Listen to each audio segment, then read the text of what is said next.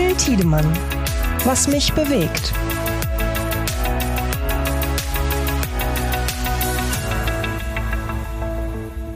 Eine neue Woche, eine neue Folge, was mich bewegt. Folge 21, wenn ich mich nicht verzählt habe. Ähm, herzlich willkommen zu einer neuen Folge, was mich bewegt. Herzlich willkommen, Pascal. Ja, schön äh, auch von meiner Seite aus. Ein ganz herzliches Willkommen. Freut mich, dass wir hier beieinander sitzen, gemeinsam im Studio. Kommt auch nicht immer, nicht in jeder Folge vor. Das war genau. Blick hinter die. Jetzt habe ich bestimmt die Illusion kaputt gemacht, weil man sich bei jedem Podcast im Prinzip immer vorstellt, dass man immer gemeinsam am Tisch sitzt in so einem schönen muckeligen Studio irgendwie. Ähm, Heute ist das tatsächlich der Fall. Heute, Heute ist es tatsächlich der Fall. Faktisch der Fall. Man hört es vielleicht auch an den Hintergrundgeräuschen, dem Kaffeeschlürfen oder genau. irgendwas. Ähm, ja, aber lass uns doch dann direkt einsteigen gleich in unsere, unsere Themenwelt, die sich so in der letzten Zeit aufgebaut hat. Was hat uns bewegt, was hat uns interessiert? Da wollen wir natürlich auch ähm, jetzt hier diskutieren, wenn wir im, im gleichen Studio sind. Ähm, und da freue ich mich auf das Thema, was du uns heute mitgebracht hast, Pascal. Ja, ich habe mich ähm, mal aus dem News-Geschehen äh, der letzten Tage bedient und bin über eine Ankündigung gestolpert. Ähm, das was sehr ja, spezifisches, passt aber so ein bisschen in den Themenkosmos, den wir auch in letzter Zeit ähm, sehr viel besprochen haben, sehr viel gespielt haben. Äh, Thema KI, Thema Cloud Computing. Und zwar hat Microsoft, und das werden vielleicht viele unserer Zuhörerinnen und Zuhörer mitbekommen haben. Ähm, große Meldung, Microsoft hat die größte Investition der 40-jährigen Geschichte in Deutschland angekündigt. Und zwar wird Microsoft äh, Rechenzentren ausbauen, neu äh, bauen in den nächsten zwei Jahren in Deutschland und wird dafür 3,2 Milliarden Euro in die Hand nehmen. Also ganz sicherlich keine Kleckerbeträge und nicht einfach aus der Portokasse bezahlt, um eben Cloud- und KI-Infrastruktur in Deutschland auf- und auszubauen. Ähm, vor allem in der Region Frankfurt ähm, am Main. Wir wissen ja, dort in Frankfurt liegt äh, der wichtigste Internetknoten hier in Deutschland. Ähm, aber auch neu geplante Strukturen in Nordrhein-Westfalen. Dort sucht man wohl die Nähe vor allem auch zu vielen äh, Großunternehmen ähm, im äh, ja, Großbereich des äh, Ruhrgebietes ähm, und wird da also Kapazitäten in Deutschland mehr als verdoppeln. Ich habe auch noch mal ein Zitat dazu mitgebracht. Wir wollen der deutschen Wirtschaft ermöglichen, von KI zu profitieren, um auch weiterhin ihre globale Spitzenposition bei der Wettbewerbsfähigkeit auszubauen. Das sagt Brad Smith, der Vice Chair und President von Microsoft. Wir sehen eine steigende Nachfrage nach KI-Anwendungen in den wichtigsten Wirtschaftszweigen wie Fertigung, Automobilbau, Finanzdienstleistung, Pharma, Life Science, Medizintechnik. Und äh, ja, Olaf Scholz, der ähm, war im Prinzip bei der Verkündung äh, mit dabei in der Größenordnung, der, da darf dann auch der Bundeskanzler mit am Tisch sitzen. Äh, und er sagt, solche Projekte zeigen, wie attraktiv der Standort und das Vertrauen von Investoren in Deutschland ist. Und Genau deswegen habe ich es mir im Prinzip auch ausgesucht, um das mal zu diskutieren, weil Yannick, wir diskutieren seit geraumer Zeit an vielen Stellen für uns natürlich aus dem, mit, dem, mit dem Blickwinkel der Automobilindustrie, ich glaube, es gilt aber für viele Industriezweige, eigentlich eher eine nicht so furchtbar gute Stimmung in der deutschen Industrie und auch häufig ähm, fallen da ja mal so äh, ganz fatale Begriffe wie Deindustrialisierung.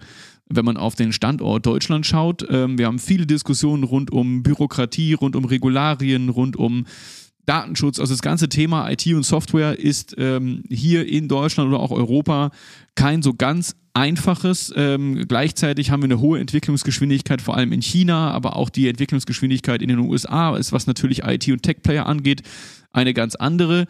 Und da finde ich, kommt natürlich so eine Ankündigung, hier ähm, Milliarden in den Standort Deutschland zu investieren. Das macht natürlich, also das macht Microsoft ja nicht aus äh, Nächstenliebe ähm, und nicht um sozusagen den Industriestandort Deutschland unter die Arme zu greifen. Aber es ist natürlich ein Zeichen, dass hier in diesem Standort Deutschland investiert werden soll, ähm, um natürlich auch den Ganz klar, um natürlich den hiesigen Unternehmen äh, natürlich auch bei all den vor allem KI-Anwendungen, die Microsoft im Gepäck hat, die in, auch im Kontext Microsoft Azure stehen, äh, anbieten zu können. Microsoft Großinvestor bei OpenAI, ähm, ChatGPT viel integrierter, Microsoft Copilot ähm, kommt natürlich in der langsam in der Nutzung und in der Industrie an. Und ähm, ja, ich finde das unter dem Gesichtspunkt finde ich das schon sehr sehr bemerkenswert, dass genau in die Phase, in der man über große Schwierigkeiten des Industriestandorts Deutschland, äh, viele mahnende Stimmen, mahnende Worte, dass man im Prinzip gar nicht mehr wettbewerbsfähig äh, sei hier in Deutschland, um mit äh, ja, Ost und West mithalten zu können. Ähm, da finde ich, kommt doch, äh, Janik, so eine Ankündigung, Milliarden äh, in solche Zukunftstechnologien hier zu investieren, genau zur richtigen Zeit, oder? Ja, das kann man schon sagen, äh, ganz witzig. Äh, und da sage ich jetzt mal an dieser Stelle Spoiler Alert. Äh, das Thema äh, Bürokratie und Regularien, das wird heute in diesem Podcast noch ein, eine kleine Rolle spielen und auch so ein okay. bisschen das Thema Standort Deutschland, Standort Europa, Wettbewerbsfähigkeit, das äh, darüber werden wir gleich auch noch mal ein bisschen äh, bei meinem Thema sozusagen sprechen. Also im Prinzip ist das, was, was Microsoft hier macht, ja eine, eine gute Nachricht für den Standort Deutschland. Und bei diesem ganzen Tenor, der vielleicht auch in, in den letzten ja, Wochen, Monaten auch aufgekommen ist, und wir hatten ja auch in einer der letzten Folgen auch schon über die schlechte Stimmung in der Automobilbranche gesprochen, genau. das ist natürlich immer auch immer, äh, man darf ja auch nicht in so eine Art Schwarz-Weiß-Denken verfallen, dass man sagt, es, es, läuft nur Bombe oder es läuft nur, nur schlecht. Das ist natürlich bei, bei irgendwie allen diskutierten Themen immer, äh, glaube ein weiser Entschluss, sich da auch differenziert im Thema zu nähern. Ähm, wir haben ja auch gesehen, auch im letzten Jahr und auch in den Folgen, was mich bewegt, auch schon viel über ja, Innovation gesprochen, über das, was auch passiert in Deutschland, vor allem natürlich in der Autoindustrie. Wir haben letztes Jahr, ähm, dazu finde ich ganz witzig eigentlich auch, dass, dass Microsoft sich da jetzt im Raum Frankfurt da so positioniert. Äh, mhm. Wir haben ja auch über das, das ähm, AI-Startup ähm, Aleph Alpha gesprochen, ja. mit dem äh, zum Beispiel Bosch ja ganz äh, eng zusammenarbeitet. Und die sind ja in Heidelberg, also gar nicht so weit entfernt von Frankfurt ja. äh, und wollen sich da positionieren. Und Microsoft jetzt auf der anderen Seite natürlich als Big Player im, im Bereich auch Open, äh, im, im Bereich äh, Generative AI mit Open AI mit dabei. Ähm, also schon ganz, vielleicht kann man schon fast sagen, so ein bisschen eine Kampfansage, auch zu sagen, ey, wir sind, wir sind, wir sind hier auch präsent, wir sind, äh, wir sind stark und wollen uns hier auch noch weiter breit machen.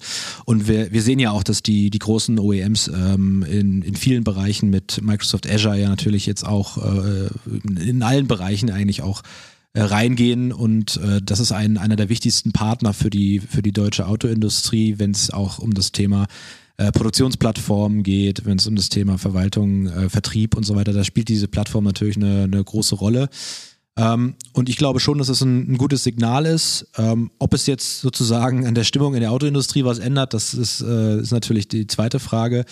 Ähm, aber ich finde schon, dass es es ist auf jeden Fall ein gutes Signal und ich glaube auch, dass in, in dem Bereich auch einiges gerade passiert in der, in der Automobilbranche. Also da, da tut sich einiges. Ja, und spannend finde ich jetzt auch, dass das Ganze, die Ankündigung, ähm, da geht es im Prinzip gar nicht mal nur um das Thema Infrastruktur, ähm, sondern Microsoft nimmt auch ähm, Teile dieser Investitionen in die Hand, um, wie Sie selber sagen, bis Ende 2025 1,2 Millionen Menschen in Deutschland äh, digitale Kompetenzen vermittelt äh, haben und ähm, ja, in Sachen KI zu schulen. Ja, mhm. Und das ist schon auch ähm, spannend, also das ist eine sehr konkrete Zahl. Ähm, Microsoft hat da im Prinzip äh, beziffert da so viele ähm, im Prinzip so Teil, Teilmengen, ähm, wen man in Deutschland mit welchen Kompetenzen da fördern will. Dann gibt also je nach Programm, da gibt es ein paar Programme für auch eher junge Menschen ähm, oder um dem, den Einstieg äh, vielfach eben auch in solche Themen zu vermitteln. Klar, ähm, das Thema künstliche Intelligenz ist natürlich auch eins, das muss in ähm, ja, das muss natürlich auch kommuniziert werden, das muss beigebracht werden, das muss gelehrt werden, vor allen denen, für die vielleicht diese Einstiegshürde in das Thema noch ein bisschen zu groß ist. Ne? Da wird Microsoft jetzt auch einen großen Teil ähm, ja, investieren, um eben auch Schulungsangebote für KI in Deutschland bereitzustellen. Das heißt, Microsoft positioniert sich hier nicht einfach nur als Infrastrukturpartner, als äh, Technologiepartner, als jemand, der, in, der ähm, ja, diese Technologien bereitstellt und diese Tools entwickelt, sondern ganz klar auch, Microsoft positioniert sich in Deutschland auch und das ist vielleicht so ein bisschen den Punkt, den du auch, den du auch genannt hast. Man positioniert sich hier auch als ja. Instanz für das Thema KI, als äh, Ansprechpartner für das Thema KI und ähm, ja, will da offensichtlich auch äh, zum Thema KI ganz klar untermauern, wer hier das Sagen hat, nämlich Microsoft. Und das ja. ist natürlich so ein anderer ähm, Aspekt. Unter anderem übrigens auch ähm, soll das erste berufliche Zertifikat für generative KI dazugehören, das von Microsoft hier entwickelt und mit, gemeinsam mit äh, Schulungspartnern und Trainingspartnern entwickelt werden soll. Also ich bin mal gespannt, ähm, was sich da die nächsten ein, zwei Jahre entwickelt, aber wo da die Reise hingehen, äh, hingehen soll und was Microsoft damit untermauern will, das ist da wohl eine ziemlich ziemlich deutlich gesagt, du hast Kampfansage gesagt, ich glaube, das kann man so ja, äh, ob es jetzt eine Kampf, nennen. Ne? Ob es eine Kampfansage ist oder ähm, ob es das überhaupt sein muss, weiß man ja gar nicht, aber es ist auf jeden Fall ein deutliches Signal, dass sie jetzt hier präsent sind mit dem Thema. Und wenn es wirklich jetzt auch der Schwerpunkt auf, auf KI gesetzt wird und auch, wenn du sagst, Schulungsangebote und das auch wirklich breit zu streuen, ich weiß ja jetzt auch gar nicht, in welchen, in welchen Bereichen das alles dann auch passieren soll, ob das auch Richtung Hochschulen geht, in Richtung Uni.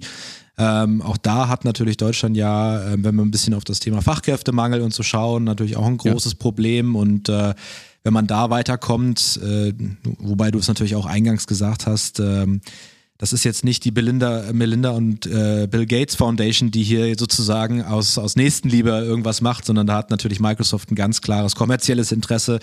Äh, von daher ähm, ist natürlich zu, bleibt natürlich abzuwarten, was das dann auch ganz konkret bedeutet, aber ich denke mal ganz grundsätzlich ist es schon ein gutes Signal.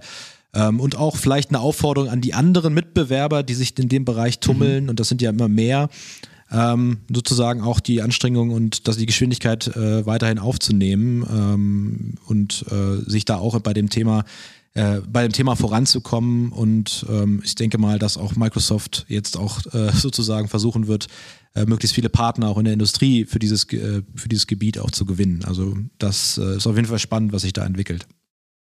Absolut. Aber Janik, du hast gerade eben schon zwischendurch schon den Spoiler auf dein Thema. Ich kann ja. mich kaum noch auf dem Stuhl halten. was, hast du, was hast du mitgebracht? Ich habe das, hab das Gefühl, es hat mit Bürokratie zu tun. Ja, das ist, das ist so. Ähm, momentan ist ja so ein bisschen in aller Munde und wird viel diskutiert aus verschiedenen Perspektiven ähm, das äh, neue äh, Lieferkettengesetz der EU, die neue Richtlinie, die da momentan diskutiert wird, ähm, letztes Jahr ja schon durch die verschiedenen Instanzen gegangen ist und es droht momentan so ein bisschen zu scheitern. Wir haben ja auch die News dazu bekommen, dass die FDP sich da jetzt querstellt, die Wirtschaftsverbände in Deutschland, verschiedene Wirtschaftsverbände in Deutschland laufen so ein bisschen Sturm gegen die neue Richtlinie, mhm. äh, dieses neue äh, EU-Lieferkettengesetz, das ja äh, große Unternehmen umfassend zur Rechenschaft, in, also die, im Rahmen dieses Gesetzes sollen ja Unternehmen zur Rechenschaft gezogen werden, wenn sie etwa Kinder- oder Zwangsarbeit außerhalb der Europäischen Union in irgendeiner Weise profitieren oder Produktion vor Ort irgendwelche Umweltschäden verursacht, da soll äh, ja. die deutliche Stärke an die Kandare gezogen werden, sozusagen, die, äh, die Unternehmen. Ähm, und ja, wie gesagt, die, die FDP und die Wirtschaftsverbände sind da so ein bisschen dagegen, weil sie ähm, äh, befürchten, dass dieses Lieferkettengesetz noch über das, was eh schon besteht in Deutschland, seit Anfang 2023 gibt es ja ein deutsches, ein nationales äh, Lieferkettengesetz. Ähm, und äh, das äh, geht dann, soll dann noch darüber hinausgehen, äh, über dieses Gesetz, was eh schon besteht. Ähm, und das, das Einhalten und die rechtliche Haftung für, für all diese Sorgfaltspflichten, die darin beschrieben werden, äh, innerhalb der Wertschöpfungskette, die könnten Unternehmen vielleicht sogar noch stärker äh, überfordern, als es ohnehin mhm. gerade schon ähm, passiert. Vor allem kleine und mittelständische Unternehmen äh, könnten darunter leiden. Ähm, Wobei, und das ist, muss man ja auch ganz klar sagen, dass das Lieferkettengesetz, was da momentan gerade äh, diskutiert wird, ähm, oder die, der, die Gestalt dieses Lieferkettengesetz, ähm, das ist eigentlich ja, vor allem geht es da um, um, Recht, um rechtliche Haftung. Also die, die Unternehmen können eben ähm, zivilrechtlich sozusagen belangt werden, wenn sie bestimmte Standards nicht einhalten. Und es hat nicht mehr Berichtspflichten zur Folge. Also dass dieses vielbeschworene Bü Bürokratiemonster. Das ist nicht dieses EU-Gesetz, also diese Richtlinie, die da momentan diskutiert mhm. wird, sondern, das, sondern dieser Frust richtet sich dann wahrscheinlich eher an das, an das deutsche Gesetz, was viel mehr Berichtspflichten für die Unternehmen äh, beinhaltet. Ähm, und ja, also wie gesagt, das ist, äh, man kann dieses, man kann dieses, diese Richtlinie eben aus vielerlei Perspektiven auch sehen und äh, man kann auch sagen, dass es einen natürlich auch vielleicht sogar den Wettbewerb in Europa, Europa fördert, weil es eben ein einheitlicher Rechtsrahmen geschaffen wird. Äh, manche Unternehmen sprechen sogar davon, dass dadurch mehr Profite am Ende des Tages entstehen würden. Ähm, und da ist jetzt einfach mal so ein bisschen auch vielleicht für unsere Diskussion jetzt äh, die Frage, ähm, man muss jetzt gar nicht so sehr äh, da so ein Pro und Contra machen, ist jetzt dieses Lieferkettengesetz das, das Bessere als das Deutsche. Aber so mal ganz grundsätzlich gefragt, ähm, das haben wir ja auch in verschiedenen Kontexten zuletzt auch äh, drüber gesprochen, dass solche äh, Regularien, äh, die sie natürlich vor allem in der EU getroffen werden, die Unternehmen am Ende des Tages hemmen in ihrer Investitionsbereitschaft, in ihrer, mhm. ihrer Innovationsbereitschaft Äh, vor allem, wenn wir jetzt auch auf die Themen, die wir eben hatten, so Digitalisierung, künstliche Intelligenz schauen, ähm, sind das alles, äh, sind solche Regularien eher ein Hemmnis oder sind es doch vielleicht am Ende des Tages einfach wichtige Regeln, die auch umgesetzt werden müssen, um eben auch wichtige Werte wie Menschenrechtsstandards und die ja auch viel wichtiger werdenden äh, Umweltstandards, Nachhaltigkeitsziele, die sich ja alle Unternehmen ja eigentlich auch auf die Fahnen geschrieben haben, am Ende des Tages auch wirklich rechtssicher zu machen und die Unternehmen dafür auch haftbar zu machen. Wir haben ja jetzt auch gerade wieder viel, viele Neuigkeiten auch zu Volkswagen, was dort in China mit den Uiguren äh, passiert. Ähm, also, dass momentan ja diskutiert wird, ob Volkswagen sich da aus China zurückziehen soll, äh, von Partner SAIC aus, aus Xinjiang und ähm, das sind ja alles so Sachen, die äh, natürlich am Ende des Tages auch, wofür die Unternehmen auch vielleicht eine, eine, Haftung haben oder und dann ist ja so ein Lieferkettengesetz zum Beispiel ja auch eher positiv zu sehen. Also das ist ja, da gibt es wieder verschiedene Perspektiven auf, auf dieses Thema.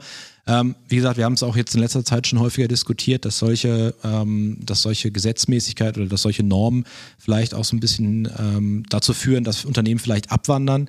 Andererseits muss man eben auch sagen, äh, dass sie ja auch einfach für für, das, für die Einhaltung der, der wesentlichen Werte und Standards, die wir uns hier auch so in, als Gesellschaft gegeben haben, ja auch äh, vielleicht einen positiven Effekt haben und vielleicht am Ende des Tages sogar auf die Wettbewerbsfähigkeit der Unternehmen einen positiven Einfluss haben. Also das ist ja ein, ein Ding, was man wirklich aus verschiedenen Perspektiven be betrachten kann.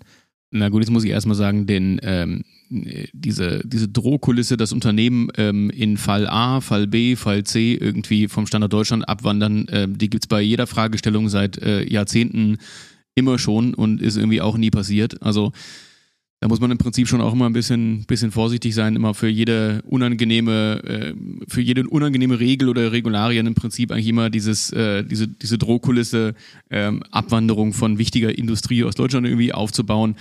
Ähm, aber ich glaube, Janik, und wenn wir auch mal reinhören, was wir so für Gespräche führen und, und was wir auch so hören aus der, aus der Industrie, vor allem jetzt aus einem, aus dem IT- und Digitalisierungsbereich, ähm, wo ja dann, wir haben es vorhin auch kurz angesprochen, auch so Dinge wie, wie deutsche Datenschutzregeln dazukommen, die natürlich auch deutlich strenger sind, deutlich höhere Auflagen haben, ähm, als das dann vielleicht irgendwo anders in anderen Regionen der Welt ist. Ähm, und dass natürlich auch jemand, der in Deutschland Innovation und auch digitale Innovation betreiben will, da natürlich irgendwo erstmal vor größeren Schwierigkeiten steht, ähm, als jemand, der vielleicht äh, digitale Innovationen und Tools in Silicon Valley auf den Weg bringen möchte. Ja, das ist ja völlig klar.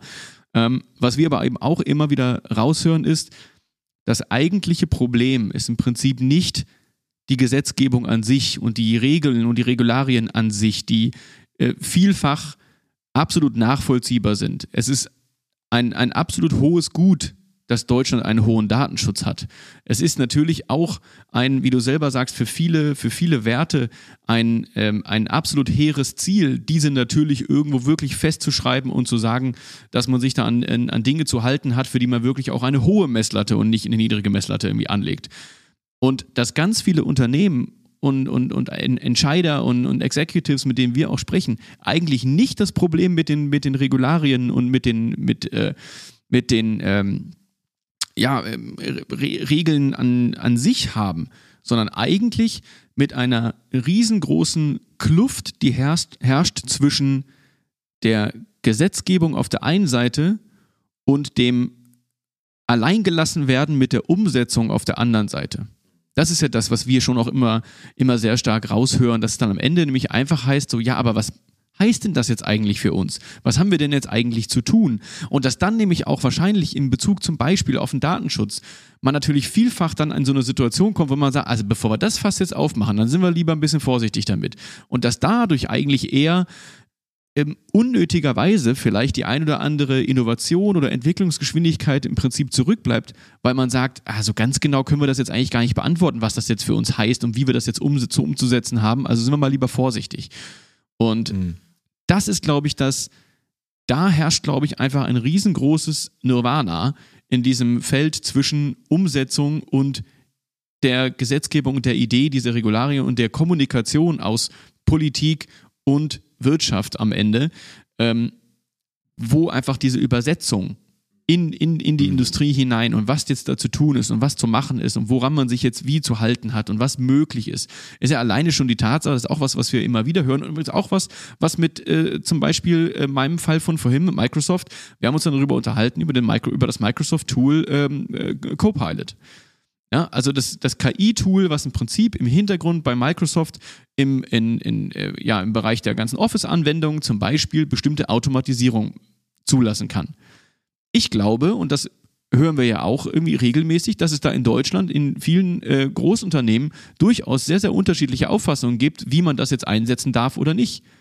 Wenn aber ein, also, aber im Grunde genommen kannst du ja sagen, wenn ein Unternehmen es geschafft hat, so etwas auch äh, datenschutzkonform irgendwie einzusetzen, dann muss das für jedes andere Unternehmen auch möglich sein. Es gibt aber auch viele Unternehmen, die mhm. sagen, ja, das können wir überhaupt gar nicht nutzen. Da spricht ja der deutsche Datenschutz dagegen. Hängt dann auch immer an der Auslegung von, äh, von am Ende auch Datenschutzbeauftragten und so weiter. Also ich glaube, da herrscht einfach eher ein, eine riesengroße Verantwortung, die man auf Unternehmen und auf Industrie im Prinzip so abwälzt und die entscheidende Hilfestellung und dieses, dieses Ding, das lösen wir jetzt gemeinsam, um natürlich den Industriestandort Deutschland nicht auszubremsen, sondern auch, auch mit solchen Regeln. Und du hast es gesagt, es gibt auch Stimmen, die, die, die wähnen eigentlich im Kontext dieser Regularien sogar große Vorteile für einen Industriestandort.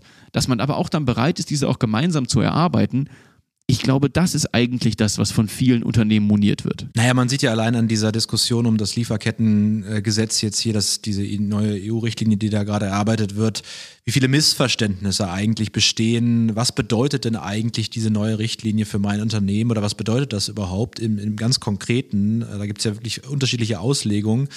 Ähm, und das ist halt das ganz große Problem, vor allem wenn es dann auf eine EU-Ebene EU geht, äh, dass natürlich in vielen Fällen der, die Transparenz natürlich auch fehlt. Was bedeutet das eigentlich ganz konkret, so eine, so eine Richtlinie dann auch umzusetzen? Äh, was sind die einzelnen Punkte? Wir haben das in verschiedenen anderen Kontexten, zum Beispiel jetzt im Kontext des, des AI-Acts, also zum Thema Regulierung von künstlicher Intelligenz, mhm. dem Data Act.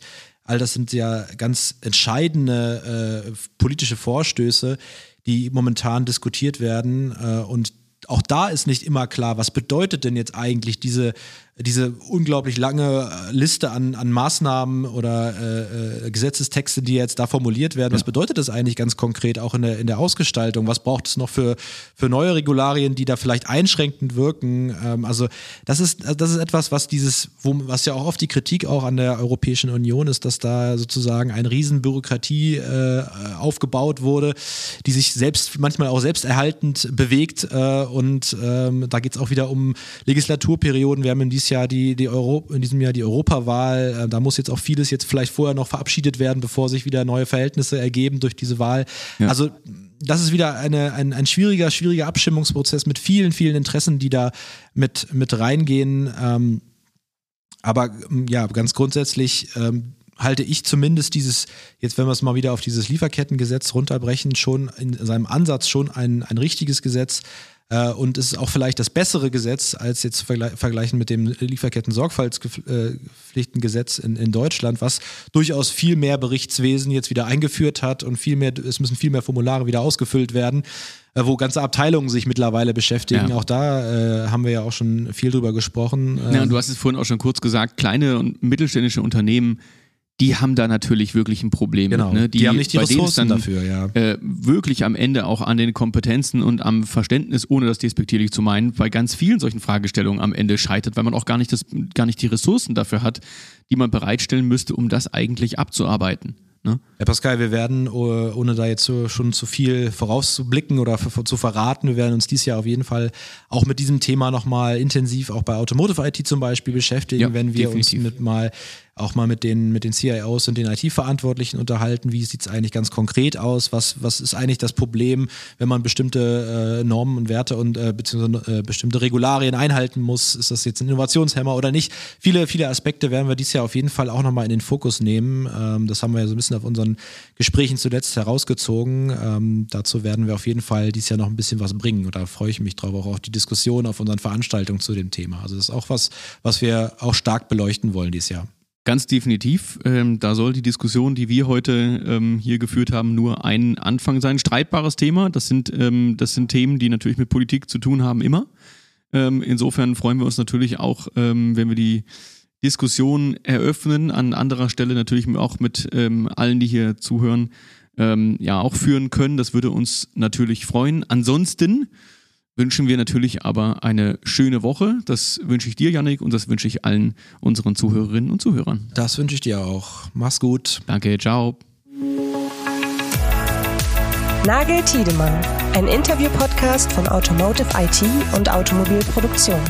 Alle Infos zur Folge in den Show Notes. Weitere Episoden überall, wo es Podcasts gibt.